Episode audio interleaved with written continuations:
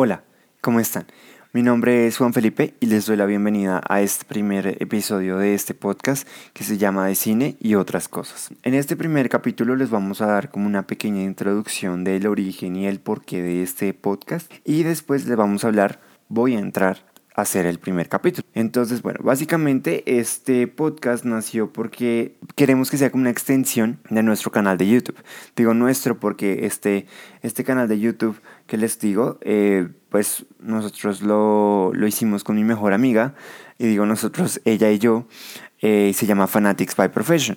Eh, y em, en este canal de YouTube hablábamos de cine, de música, de series, de muchas, muchas cosas.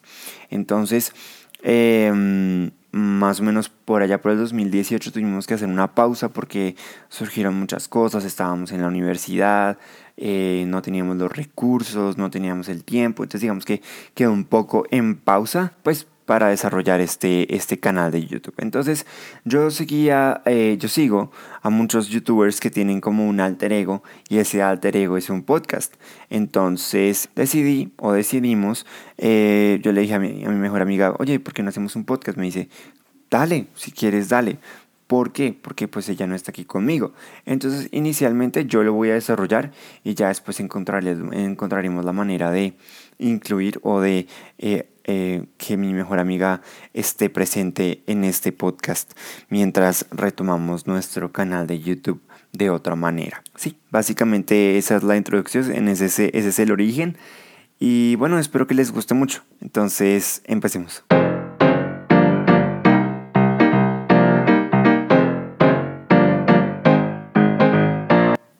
Bueno, adicionalmente les cuento, em, vamos a estar presentes en todas las redes sociales, vamos a estar en Twitter, en Facebook y en Instagram como Profan7. ¿Por qué Profan7?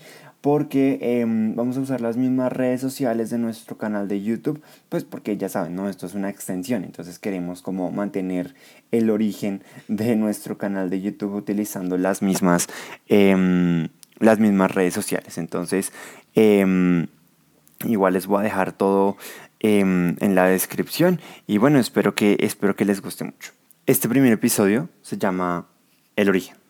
Y se lo puse, bueno, se me ocurrió así de la nada y se lo puse por la película de Leonardo DiCaprio que salió por creo que como en el 2016 más o menos. Es muy buena, es muy muy buena. Eh, bueno, entonces realmente desde que empezó la pandemia, el mundo del espectáculo y el entretenimiento y la cultura pop eh, entre otras, se han visto a la obligación de realizar una pausa y em, una pausa realmente importante. ¿Por qué? Porque eh, después del año pasado, en donde vimos muchas películas, muchas producciones, eh, si no estoy mal, los últimos premios que vimos fueron los Oscar, em, ya vamos a hablar de eso, em, pues han hecho una pausa importante porque han cancelado o reprogramado los estrenos de las películas, las grabaciones y los estrenos de las series, de las nuevas temporadas, em, y o el aplazamiento de grabaciones, em, de, inclusive de los álbumes musicales y de, y de conciertos. Realmente aquí en Colombia eh, han cancelado prácticamente todo, empezando por uno de los más importantes, el Festival Stereo Picnic. Ya nos vamos a adentrar más en eso, quiero como mencionarlos. Em, y bueno, voy a empezar con una de las más importantes, creería yo, que muchos estábamos esperando, que fue Black Widow eh, o La Viuda Negra. Eh, Black Widow eh, estaba programada para estrenarse ahorita en mayo y realmente se tuvo que, cancelar el estreno porque, ¿por qué no? Porque desde que empezó todo esto ha sido una locura. Eh, y pues realmente es, es muy, muy, muy desafortunada esa cancelación porque desde la última vez que la vimos en Endgame em, supimos que había muerto o no? Ahí está la pregunta. Hay muchas teorías que dicen que Black Widow no está muerta. Obviamente sabemos que sí, pero digamos que esta película es una película individual en la que nos van a contar el origen del personaje. Y eh, pues realmente esa es la pregunta que todos nos hacemos. O sea, ¿está muerta o no está muerta? Pero digamos que esta película se, se está enfocando en otra cosa totalmente distinta. bueno, es la primera vez que la vamos a ver como en su película individual y lo que les dije, es una historia de origen. Eh, de cómo nace la famosa Black Widow, de dónde nace, de dónde viene. Eh, se ve muy interesante. El, el tráiler que salió como, si no estoy mal, en febrero, pues sin duda alguna es, es una cosa increíble, eh, muy resumida, claramente, pero nos dice, nos, nos, nos cuenta mucho y a la misma vez nada y nos deja con muchas ganas de más, de más información, de saber qué pasa. Eh, pues lastimosamente ya tendremos que esperar hasta noviembre, que ha sido la fecha oficial que Disney, bueno, en este caso Marvel Studios, ha lanzado oficialmente en sus redes sociales de que va a ser el estreno de, la película, ¿no? Eh, en noviembre. Otra historia eh, que nos deja como la intriga, varias de hecho, vamos a hablar de Disney Plus, es Falcon y The Winter Soldier. Eh, es una serie que va a estar solamente disponible en Disney Plus y es como la serie después de Endgame que nos cuenta cómo The Winter Soldier y Falcon se unen como para ser los vigilantes, digámoslo así, como para continuar el legado de Iron Man, como de los Avengers y todo este tipo de cosas, pero en su historia individual. Y otra que también es muy importante y que se me olvidó mencionar es la de eh, Vision y Wanda, la, la bruja escarlata, ¿no? Eh, digamos que yo, yo sigo mucho a un personaje, bueno, a un, a un personaje, a un youtuber mexicano que se llama Andrés Nave, él está obsesionado con ellos dos. Em, y em, pues es, es, es, como impactante que muchas de estas historias se hayan como atrasado en su grabación y en su programación. Eh, porque estábamos con muchas ganas de qué iba a pasar, ¿no? Y digamos que Disney Plus es una plataforma que nos, nos da indicios de que el universo cinematográfico de Marvel, de Marvel perdón, no se va a quedar solamente en las películas, sino que se va a extender a las series. Entonces, esta historia de, de, de Wanda eh, o la bruja escarlata y Vision em, se ve interesante, se ve interesante. Obviamente Disney Plus todavía no está disponible en Latinoamérica, según las últimas noticias, dicen que lo, van a lanzar antes por todo esto de la pandemia y todo ese tipo de cosas, que de hecho deberían hacerlo porque sería como, no sé, como una gran salida para no tener que esperar hasta final de año y lanzarlo en Latinoamérica. Latinoamérica me refiero como de México hacia abajo porque sabemos que México está como eh, beneficiado, ¿no? Em, otra película eh, yo la verdad no estaba muy emocionado por ese estreno, pero eh, digamos que muchas personas lo estaban esperando. Y era Mulan, una historia clásica de Disney, la princesa Mulan, la historia de cómo se vuelve un guerrero por ayudar al papá o por em, como darle como ese, ese puesto que se merecía el papá, ¿no? Em, pues la de verdad, el primer trailer me pareció como muy, como muy estándar, no, no me pareció nada, nada especial, pero pues yo estaba esperando más, yo estaba esperando a, Mushu, el dragón, es por, esa, por, por, ese dragón, es por la única razón por la que me gusta Mulan, eh, que realmente no me gusta, ¿no? pero pues digamos que son opiniones distintas. Eh, y según parece también se atrasó el estreno. Estaba programado para cierta fecha, pero decidieron atrasarlo por, pues, por lo de la pandemia. Entre muchas otras producciones pendientes, no solamente de Marvel Studios, eh, sino por ejemplo de Disney, de 20th eh, Century Fox, que ahora es de Disney, eh, de DreamWorks tal vez, de Universal, muchas, muchas, muchas películas y producciones han estado como en pausa por esto del COVID-19. Sin duda alguna, este año nos ha dado una gran sorpresa, sobre todo y en lo que más nos interesa es en el mundo del espectáculo. Hablando de ya otras producciones y nos movemos a la parte de los deceitas, em, Warner Bros. Eh, sabemos que la última vez que vimos a Warner Bros. en action, bueno, no a Warner Bros., sino al universo extendido de DC Comics. Yo soy muy fan de DC porque me gusta mucho eh, Flash y me gusta mucho Batman. Eh, hace poquito me terminé de ver Titans. Eh, después hablaremos de eso en otro capítulo. Pero sí, digamos que hablando de Batman, otra producción que ha hecho, pues, que, ha hecho historia fue el, el o The Joker, ¿cierto? Em, que fue producida por, por, Warner. Pero digamos que esta película es como una, una, película de origen y una película muy diferente a las películas de superhéroes a las que estamos acostumbrados ya, ¿no? Eh, pero a lo que voy, después de todo esto, a lo que voy es... Eh, Batman. Sabemos que Warner está desarrollando una nueva película de Batman para contar una nueva historia del personaje y esta vez va a ser protagonizada por Robert Pattinson, eh, nuestro vampiro. y es, es cómico porque si lo piensan, el man era un vampiro y los murciélagos y los murciélagos muerden. Bueno, es una relación de palabras eh, rara, pero digamos que no lo digo por el actor, sino lo digo por el personaje, ¿no?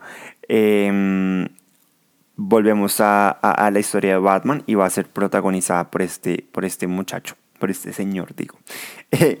Em, después, de, después de Ben Affleck, pues sabemos, muchos nos queríamos quedar con Ben Affleck, pero pues por diferentes cuestiones de anuncio público que ya sabemos, eh, pues decidieron renovar el cast. Y obviamente renovar el cast quiere decir obviamente limpiar toda la historia y eh, renovarla con un, director nuevo, un productor nuevo, eh, un em, protagonista nuevo y pues digamos que muchos de los personajes van a estar nuevos, ¿no?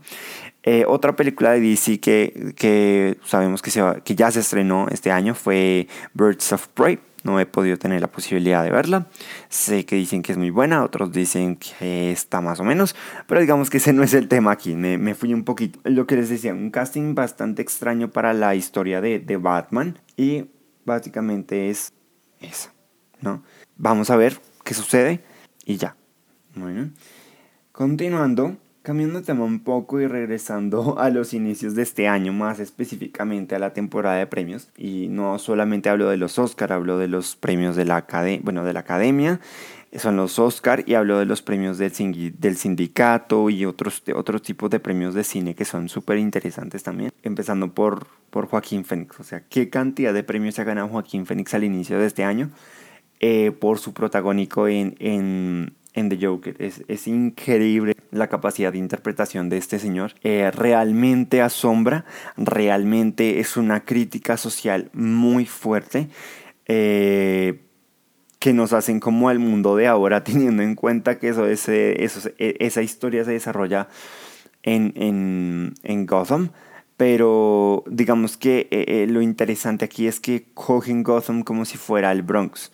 Eh, pues sabemos que se grabó en el Bronx y es súper fuerte la crítica social que hacen eh, en la actualidad, ¿no? Es, es, es, muy interesante cómo queda allí planteada esta, esta crítica y por la cual pues el, el, señor se ganó obviamente muchos premios.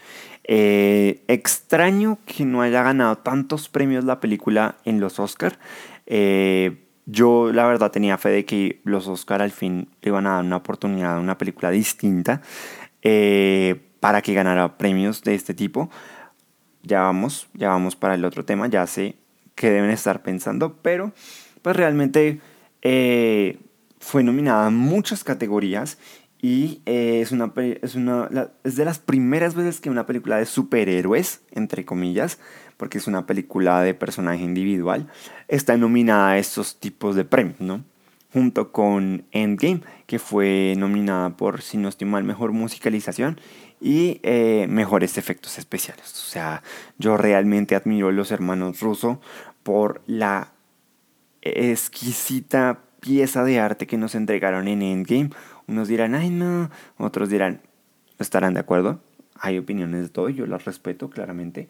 Pero realmente sí, eh, para los fans de, de DC eh, representa algo muy bueno que haya sido eh, nominada a los Oscar, ¿no? Teniendo en cuenta que este es un personaje de una historia de superhéroes. y la que sí dio una gran sorpresa de en la noche eh, de los Oscar fue la increíble película que hicieron los coreanos de Parasite. Tuve la oportunidad, creo que esa fue la última, última película que pude ver en cine y realmente es impresionante. O sea, también hacen una crítica social súper fuerte.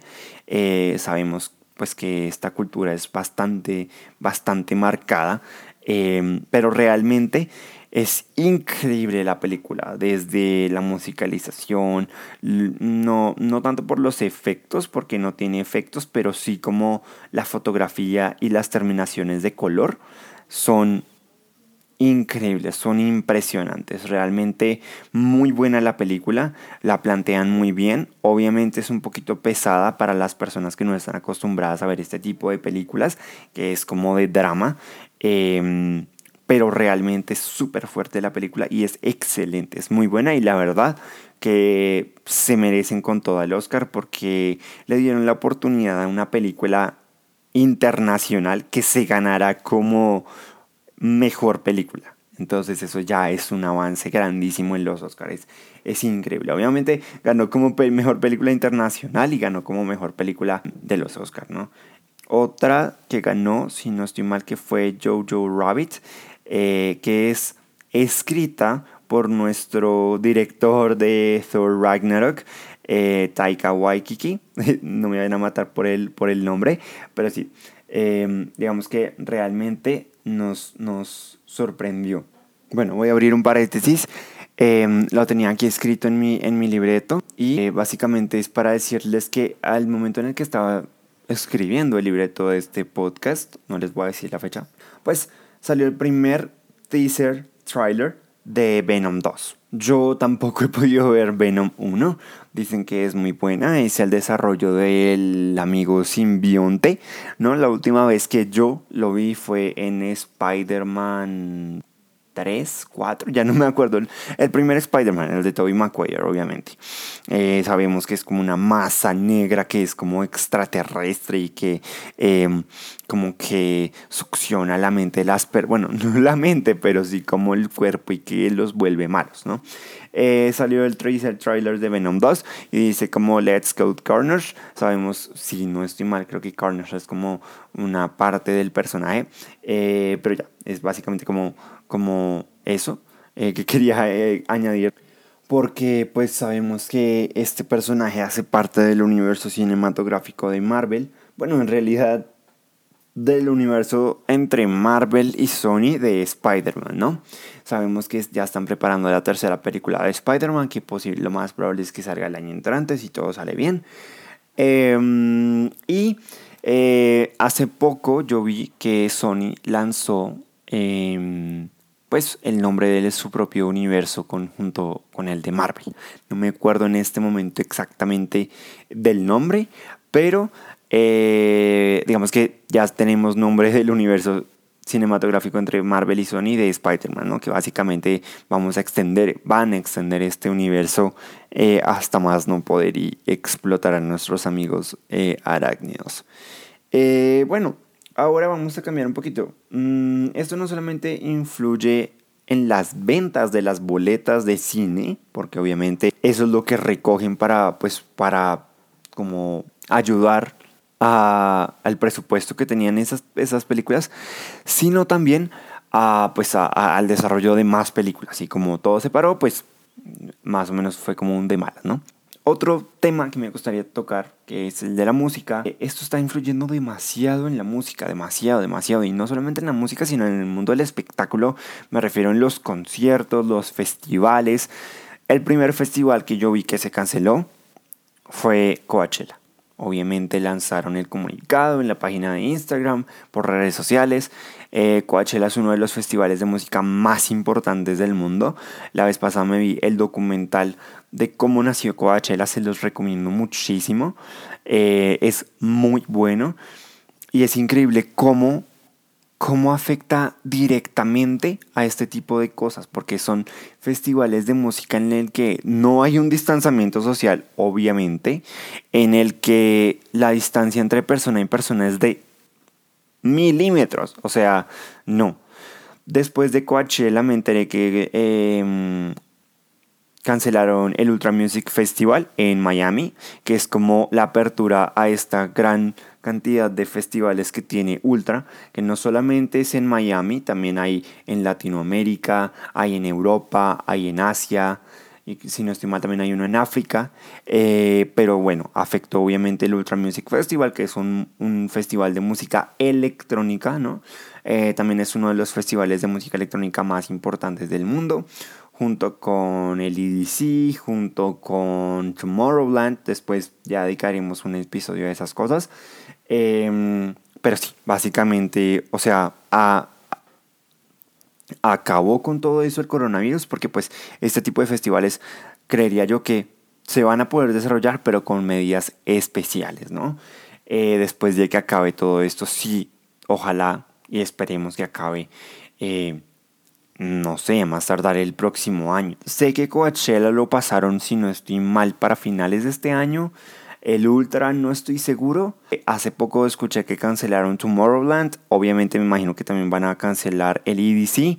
El EDC no solamente se desarrolla en Las Vegas, sino estoy mal también se desarrolla en México. Es un festival súper chévere también. Eh, que lo desarrolla Insomniac. Es una empresa que desarrolla este tipo de festivales. Es súper chévere. Si no estoy mal, ellos trajeron aquí a Bogotá Beyond Wonderland, que es como un festival de música electrónica en Bogotá, como a una menor escala. Eh, pero es como muy temático, lo hicieron en el Salitre Mágico, fue súper, súper bonito. Em, bueno, Coachella, Ultra. Y específicamente ya hablando aquí en Colombia, lo que nos interesa, y yo ya lo había mencionado, o no, me acuerdo, el festival Stereo Picnic. El festival Stereo Picnic, hagan de cuenta que es como un Coachella o un Lula Palusa, eh, pero a nivel Colombia, ¿no? Mm, la verdad, la verdad, no soy muy fan de este festival. Eh, me parece que es un poco no costoso porque pues eso, eso cuesta ir a un festival, eso cuesta ir a un concierto, pero me parece que lo limitan demasiado, ¿sí? No le dan gusto a todo el mundo, o sea, traen artistas como o demasiado rock o demasiado pop, no traen tanta música electrónica, Claro que para eso hay otro festival, ya vamos a hablar de eso. El año pasado vinieron los 21 um, Pilots, eh, vino Arctic Monkeys, que fue la última presentación de su última gira a nivel internacional. Eh, vino Kendrick Lamar, si no estoy mal. Eh, bueno, vinieron muchos artistas internacionales muy conocidos, pero digamos que no, no es del gusto de todo el mundo, ¿sí? sí me encantaría ir. Sé que este año venía Army Van Buren. Eh, me gusta mucho ese DJ y es muy bueno. Y ya, era como el por el único que tal vez hubiera ido, pero no pagando la boleta de los tres días, sino pagando la boleta de un día, ¿no? Obviamente también lo cancelaron, lo aplazaron. Eh, no se sabe para cuándo específicamente. Luego viene el Bound Festival. El Bound Festival es un festival de música electrónica, techno, house, varios tipos de música electrónica que se hace aquí en Bogotá. Este festival nació a partir de, bueno, nació como parte del Bound Bar, que si no estoy mal cerró el año pasado o que tuvo la fiesta de despedida del año pasado. Yo también he querido ir muchas veces, diferentes cuestiones no me han permitido ir a disfrutar de este, este increíble festival. Eh, es un poco más especializado, por decirlo así. Eh, tiene tres stages, tiene un stage underground, tiene un stage que parece como una carpa, es súper, súper chévere, de noche. Eh, mejor dicho, es una locura, es muy, muy, muy chévere. Otro festival de música electrónica que se cancela, que es desde dentro de este mismo grupo de conciertos o de festivales, es el Bound Park. El Bound Park es como el Bound Festival, pero en Medellín. Y en Medellín lo hacen en el Jardín Botánico desde el año pasado, si no estoy mal. Y es una locura porque decoran todo súper lindo, con luces neón. Mejor dicho, es súper, súper, súper bonito. Otro festival, si no estoy mal, que también cancelaron es el de, bueno, si me acuerdo les digo más tarde. Muchos conciertos, y voy a mencionar dos en específico que eran como los más esperados. Ah, otro, mm, se me olvidó ponerlo aquí. Los Backstreet Boys, que venían aquí a Bogotá, eh, a la Movistar Arena. Venía Billie Eilish ahorita en junio. Y eh, venía Alejandro Sanz. Sé que también venía Alejandro Fernández a final de año. Y digamos que esos tres son como los más destacados de los que saqué. Mm, déjenme ver si me acuerdo del festival de música electrónica que hubo el año pasado que también cancelaron. Casi que no me acuerdo. Eh, Resistance. Resistance es como una parte del festival Ultra, del Ultra, perdón, del Ultra Music Festival que es Resistance. Resistance es como para los que les gusta el techno y la música deep house, todo ese tipo de cosas. Ese también lo cancelaron en Medellín. Y todos los conciertos programados para el primer semestre hasta el momento se han visto afectados por este tema de la pandemia, por el tema del el coronavirus y todo ese tipo de cosas, ¿no? Eh, básicamente el músico, el, el, mundo, el músico, el mundo de la música se ha visto afectado, ¿no? Eh, y aquí voy a hacer un paréntesis. Yo me estoy, enfocando, yo me estoy enfocando en el, en el mundo del entretenimiento y el espectáculo, pero realmente todas las industrias se han visto afectadas. Aquí en Colombia está un poco difícil el tema, ¿no? Porque muchas personas se han quedado sin empleo y pues hemos tratado como de salir adelante de la mejor manera, pero han habido muchos despidos, eh, las, las fábricas no se reactivan, eh, eh, está, está un poco complicado. No solamente aquí en Colombia, yo estoy hablando aquí en Colombia porque yo vivo en Colombia, pero realmente en todo el mundo se ha visto afectado las universidades, las industrias de tecnología, eh, las industrias del textil, de la fabricación de autos, de todo, todo se ha visto afectado. Afortunadamente, la industria de la tecnología no tanto a nivel de desarrollo, sino a nivel de producción se ha visto afectado, ¿no? Sabemos que el iPhone y tal vez después podemos hablar un poco más de eso. Sabemos que el iPhone ah, se ha visto atrasado, algunos eh, teléfonos de, la, de, Huawei, de Android, también se han visto afectados, ¿no?